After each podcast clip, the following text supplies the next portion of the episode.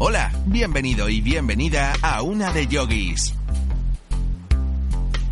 La espalda representa el apoyo, el soporte. Es el sostén del cuerpo con la columna vertebral como único eje de la estructura ósea y muscular. En la espalda se reflejan todas las tensiones emocionales, acumulando las cargas que la vida nos echa sobre ella. De todos, son conocidas las típicas frases cuando realizas muchas actividades o tienes muchas situaciones estresantes, que alguien dice, no te eches más peso en la mochila, o esta chica o este chico, menudo pedazo de espalda que tiene. Pero no tienes que irte muy lejos.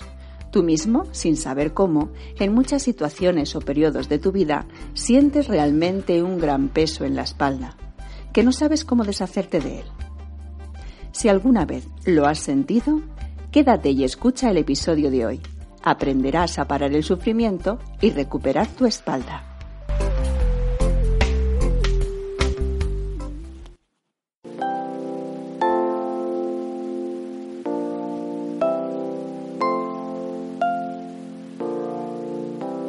Y ahora la frase del día que te ayudará a conseguirlo. El sufrimiento es un elemento positivo en el mundo. De hecho, es el único enlace entre este mundo y lo positivo. Frank Kafka. Antes de continuar con el programa de hoy, me vais a permitir robaros nada, unos segundos, para mandar un abrazo muy, muy fuerte a mi mentor Robert Sasuke que ha tenido un pequeñito traspiés con la salud, pero que afortunadamente se está recuperando muy bien. Y os quería pedir a todos vosotros, a mis oyentes, que desde aquí le mandásemos todos juntos mucha energía positiva para su pronta recuperación. Quien no le conozca, deciros que Robert dirige un fantástico programa diario de podcast que se llama Te invito a un café y que con su permiso os invito a que lo escuchéis. De verdad que os va a encantar y que le cliquéis en me gusta o le dejéis un mensaje para animarle en su recuperación. Y nada más, Robert, solo decirte que te echamos mucho de menos y estamos deseando volverte a escuchar. También quiero daros las gracias a todos vosotros, a los que me estáis escuchando, por este apoyo hacia Robert. Y ahora continuamos con el programa de hoy.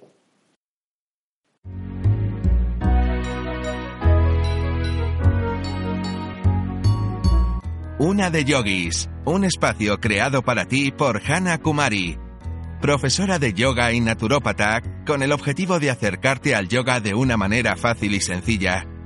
Con cada programa aprenderás a utilizar recursos que te ayudarán en tu día a día, siempre repletos de energía positiva y mucho ánimo que te harán conseguir esa inyección de optimismo para el día de hoy.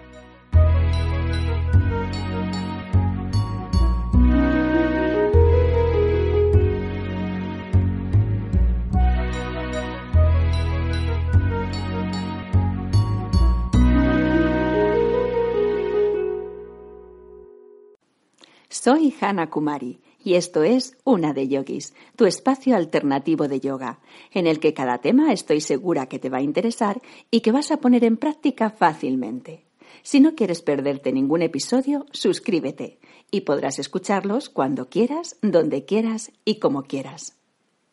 También puedes unirte a nuestra comunidad Una de Yogis en Facebook he creado para ti una tabla de ejercicios con el saludo al sol, que te ayudarán a liberar tensiones y desestresarte. Si estás interesada o interesado y quieres que te la envíe, escríbeme un correo a unadeyogis.gmail.com. Estaré encantada de enviártela. Es completamente gratuita. Te voy a contar una historia.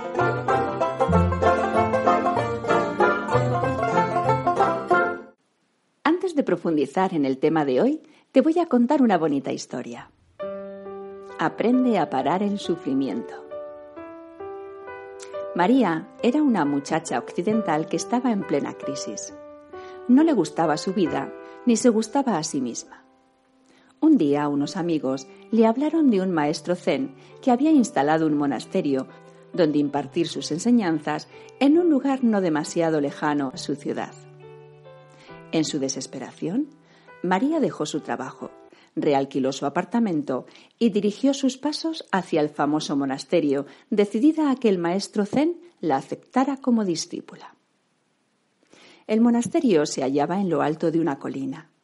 Su acceso no era difícil, pero no se podía llegar más que a pie tras una larga caminata.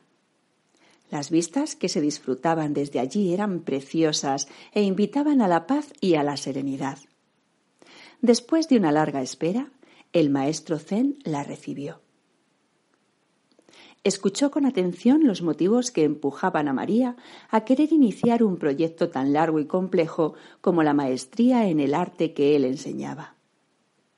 Tras unos minutos de reflexión, alzó su mirada. La fijó en la muchacha y decidió dar su consentimiento a su formación en el monasterio. Te espero mañana a las seis para iniciar tus primeras lecciones, dijo el maestro. María no cabía de gozo. Le enseñaron su celda, un espacio sencillo compuesto por una cama, una mesilla y una estantería donde dejar sus pocas pertenencias. Al sentarse sobre el lecho, se dio cuenta de lo cansada que estaba. Se estiró y se quedó dormida, feliz de estar dando un giro a su vida. A las seis de la mañana se presentó ante el maestro para que le diera las primeras instrucciones. Este le entregó una serie de tareas domésticas a realizar. María no se extrañó de que su primer paso no tuviera nada que ver con la práctica de la meditación o con el yoga. No dejaba de ser una occidental que había crecido viendo películas como Karate Kid, donde eso sucedía como parte del proceso. Así que con todo el entusiasmo del que era capaz, se puso a limpiar aquello que le habían ordenado poniendo conciencia en cómo realizaba las tareas para poder explicárselo al maestro al finalizar la jornada. A media tarde el maestro la llamó. Escuchó cuidadosamente qué y cómo había realizado sus encargos. Asentía complacido ante sus explicaciones y María se fue tranquilizando ante la ratificación de que había hecho las cosas correctamente. Cuando acabó su relato, el maestro se levantó y se acercó a ella, y cuando estuve cerca, levantó su vara y le dio un fuerte golpe en la espalda. María no entendía nada de lo que estaba sucediendo. No veía correlación entre sus acciones y el comportamiento del maestro. Él tampoco comentó nada. Solo le ordenó que se retirara, eso sí, citándola al día siguiente a las seis de la mañana para continuar con su instrucción. Al día siguiente, a las seis de la mañana, María estaba allí, de nuevo impaciente. El maestro le indicó sus tareas, otra vez domésticas, y ella volvió a poner todo su afán en hacerlas bien. Por la tarde, el maestro la llamó de nuevo. Ella le comentó cómo había ido el día y qué cosas había corregido con respecto a cómo lo había hecho la jornada anterior. El maestro sonreía y asentía reiteradamente. Cuando ella cesó su relato, el maestro se alzó, se aproximó y sin previo aviso levantó su vara y le propinó un fuerte golpe en la espalda. María no salía de su asombro, no comprendía nada. Lo sentía totalmente injusto. Y así pasó un día, dos días, tres días, un mes, dos meses, tres meses, un año, dos años y tres años. Al tercer día, del tercer mes, del tercer año, a media tarde se repitió la escena. María le explicaba al maestro cómo ha sido su jornada. El maestro se levanta, se aproxima y cuando está cerca alza su vara. Sin embargo, ese día María, sin pensarlo, eleva su mano e impide que la vara golpee su espalda. Y el maestro vuelve a su asiento. María, por fin has completado tu formación, le dice sonriente. ¿Cómo? contesta sorprendida de nuevo has aprendido lo único indispensable para poder vivir con coraje, serenidad, flexibilidad y humildad la vida. Has aprendido a parar el sufrimiento. Ve y vive con dignidad lo que te depares a ti misma. María en ese instante entendió que los golpes del maestro eran los golpes de la vida y que sólo su entereza y decisión harían que se viera capaz de hacerse responsable de sí misma. Así que recogió sus pocas pertenencias y cruzó las puertas del monasterio hacia el inicio de un nuevo camino en su existencia. Adaptación de María José Pubil. Y ahora vamos con el tema de hoy. Aprender a liberar el sufrimiento de la espalda gracias a Paschimottanasana o la pinza, una de las posturas de yoga más importantes y prácticas. Paschimottanasana quiere decir estiramiento del polo norte. Estira toda la cadena muscular posterior del cuerpo, caracterizándose por ser una postura interiorizadora, una postura de recogimiento, y como contrapostura, para equilibrar, tendrá una postura de apertura. Se dice que todas las cargas que vamos viviendo se acumulan en la parte posterior de la espalda y éstas se relacionan con el pasado. Siendo así, ¿con qué se relacionará la parte frontal del cuerpo? Pues efectivamente, con el impulso hacia el futuro. Hoy vamos a ver la parte posterior, que es donde trabaja la postura de la pinza. Se dice que en la parte posterior de la espalda se refleja la rigidez, y esa rigidez se asocia al nivel mental, es decir, cuanto más rígida tengas la espalda, más rigidez mental tendrás. Tendrás menos capacidad para ceder y serás menos permisivo. Y cuanto más flexible tengas la espalda, de más flexibilidad mental estarás capacitado, con una mente abierta, flexible y adaptable. En el yoga también se dice que una cualidad es la fortaleza, pero a la vez también la flexibilidad. Una fuerza y firmeza sin control muchas veces nos impiden que lleguemos a ser flexibles y adaptables. La fortaleza no implica solamente al cuerpo físico, sino también al nivel mental, siendo capaces de saber estar en nuestro sitio, de tener voluntad, nunca mejor dicho, fuerza de voluntad, pero siempre con una flexibilidad ante cualquier situación de la vida, ante todo aquello que tengamos que vivir para no rompernos, hundirnos o desesperarnos. Y todo esto, fijaos bien, nos lo dice nuestra espalda. Toda la cadena muscular posterior, en todos los músculos de la espalda, tanto en los paravertebrales como las nalgas, los muslos, los gemelos. Todas ellas son cadenas musculares muy fuertes y potentes, habiendo que trabajarlas con los estiramientos para dotarlas de flexibilidad y adaptabilidad, y que no se contracturen al realizar determinados esfuerzos físicos, así como a mantener esas épocas de tensiones y estrés o situaciones de la vida que nos desequilibran. Por tanto, lo que hay que hacer es trabajar con la postura de la pinza a nivel físico para conseguir también un equilibrio mental de fortaleza y flexibilidad. En cuanto a los beneficios de esta postura, beneficia mucho a todos los órganos de agua del cuerpo, como son la vejiga y los riñones, además de todos los órganos sexuales.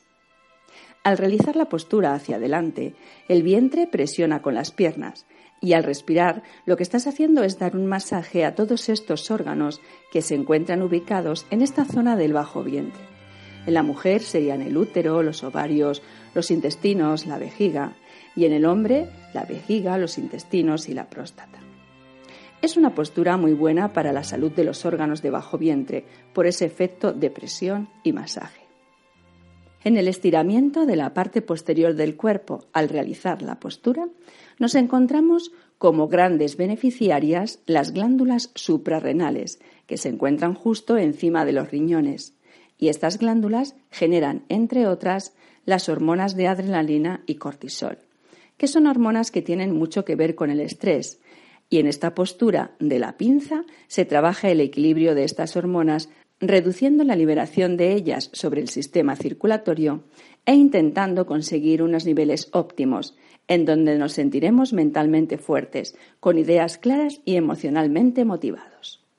Por lo que es una postura muy interesante también para el sistema endocrino y mediante el sistema endocrino llegamos también al equilibrio del sistema nervioso. Como detalles importantes, también tenemos que observar que muchos músculos se unen en la espalda, ya sean músculos de la parte posterior, lateral y frontal. Y a veces una gran tensión en la espalda no tiene que ver con ella, sino que quizás sea con una tensión en los músculos de las piernas, por nuestra forma de caminar, etc. Habiendo que liberar la tensión de las piernas para conseguir la liberación de la tensión de la espalda. Como apunte te diré que el tener unas piernas flexibles te va a beneficiar la salud de la columna. Vamos a ver ahora la ejecución de la postura. La pinza es una flexión de cadera, aunque al final también hay una pequeña flexión de columna. Es una postura que hay que ejecutarla muy bien para que después no tengamos resentida la zona lumbar. ya que es un estiramiento muy potente y posiblemente al deshacer la postura puedas sentir sensación de molestia en esta zona. Por esto es muy importante quedarse descansando haciendo una contrapostura de apertura. La pinza está muy unida a otra postura, que es la postura del bastón. Esta es muy importante, ya que para que la ejecución de la pinza sea correcta, lo primero que nos conviene es sentarnos en condiciones con la columna recta y en ángulo de 90 grados con las piernas. Para conseguir este equilibrio, cuando estemos sentados podemos incluso coger cada glúteo con la mano y empujarlo un poco hacia atrás. Es una postura que suele ser un poco incómoda de realizar y al principio suele costar un poco, pero es muy buena para los músculos de la columna, consiguiendo que se mantengan en su sitio. Esta postura se puede hacer con las manos en el suelo, con las manos en el pecho o con los brazos estirados siendo una de las posturas mejores para la columna, en donde trabajan también las piernas. Si te resulta incómodo con las piernas juntas, también se puede hacer con las piernas separadas. Si al realizar la postura consigues llegar a la punta de los dedos de los pies, cógete de ellos.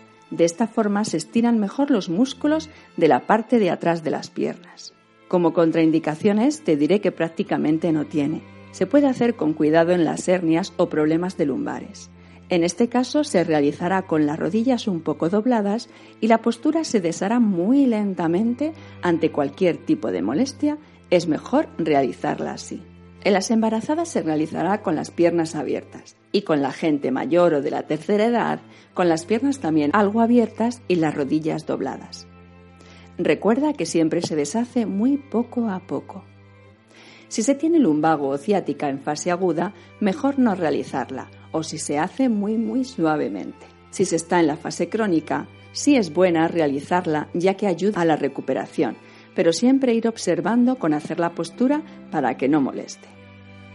Como te digo siempre, utiliza el sentido común y si tienes dolor o molestia, no fuerces.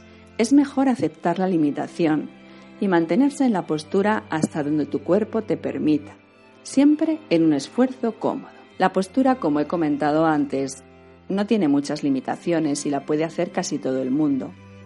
Pero cuando hay alguna limitación, podemos también realizar la media pinza. En lugar de realizarlo con las dos piernas rectas, una de ellas con la pierna doblada, con la rodilla hacia el exterior y la planta del pie apoyada en el lateral del muslo de la pierna estirada.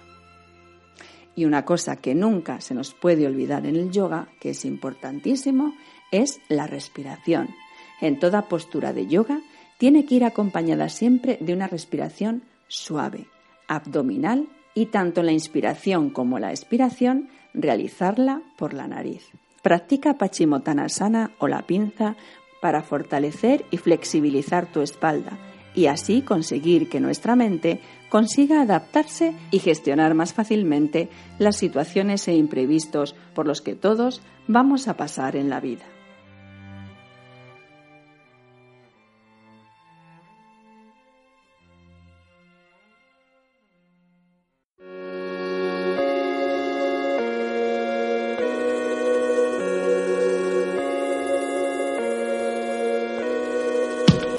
Rincón de respirar, practicando en casa.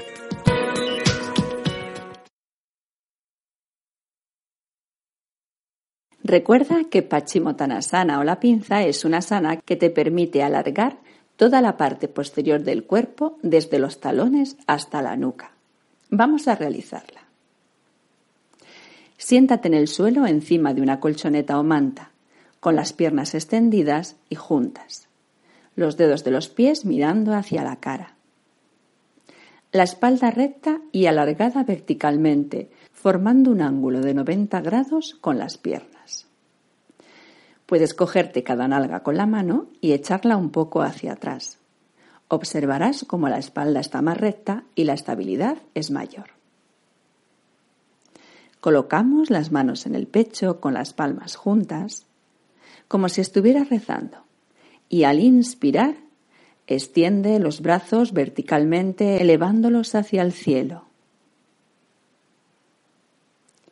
Una vez no puedas estirarlos más, con la exhalación comienza a alargar desde los brazos toda la espalda hacia adelante, haciendo una flexión de cadera siempre hacia adelante. No curves la espalda. Lleva el abdomen hacia los muslos, hasta donde llegues, siempre sin forzar. Cuando no puedas descender más, manteniendo la espalda extendida y sin forzar, baja tus manos hacia las piernas, las rodillas, pantorrillas, tobillos o dedos de los pies, donde hayas llegado, y sujétate donde llegues con firmeza. Recuerda que si tienes molestias, no forzar, o si tienes algún problema de espalda, realizarlo con las rodillas un poco flexionadas y las piernas separadas. Ve observando también en qué variante de la postura te encuentras más cómodo o cómoda. Mantén en todo momento los hombros hacia abajo. No permitas que se acerquen a tus orejas. Fuerza se tiene que realizar con los brazos y manos y con los músculos abdominales, sobre todo con estos. Nunca forzar con los músculos de la espalda y la cabeza no debe de bajar mucho, siempre en línea con la columna y que no corte la postura. Si alguien llega con la cabeza a las rodillas, que se toque estas con la frente, no con la barbilla.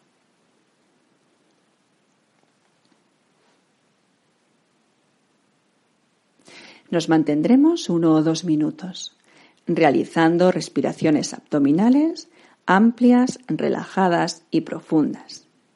Mientras nos encontramos en la postura estática, vamos a ir recorriendo mentalmente todo nuestro cuerpo, desde los dedos de los pies a la cabeza, y vamos a ir dándonos cuenta de las zonas que tenemos más tensionadas.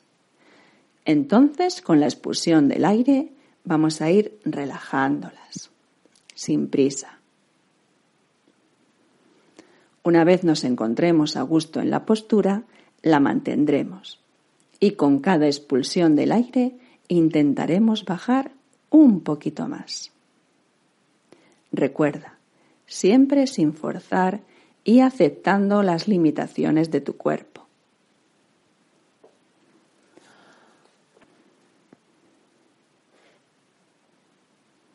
Pasados unos minutos, Iremos deshaciendo la postura, enderezando la espalda lentamente, con las manos deslizándose por nuestras piernas, hasta que la espalda se encuentre en ángulo de 90 grados con la espalda. Una vez en esta postura, nos tumbamos en la colchoneta y descansamos uno o dos minutos para a continuación realizar la contrapostura.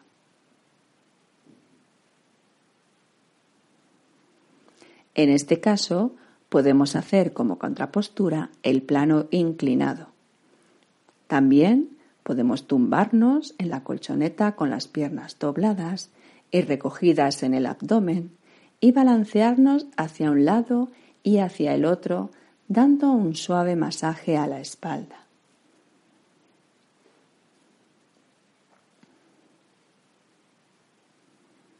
Otra opción también puede ser tumbados con las piernas dobladas por las rodillas, con los pies en el suelo. Giramos la cabeza hacia un lado y las rodillas hacia el lado contrario.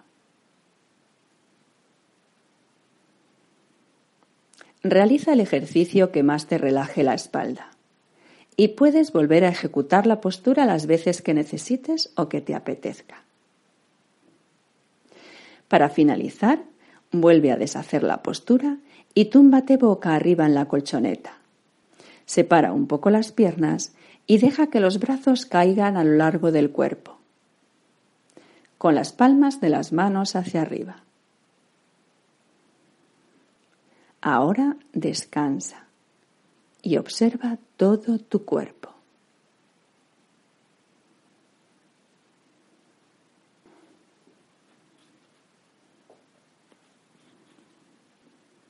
¿Cómo estaba tu cuerpo antes de realizar la postura?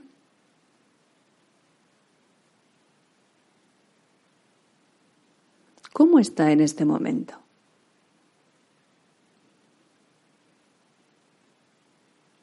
Mantente unos minutos relajado y pregúntate, ¿cómo estás?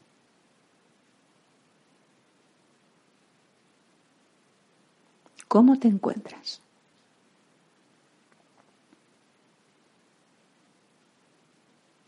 Estupendamente, ¿verdad? Qué maravilloso es esto del yoga.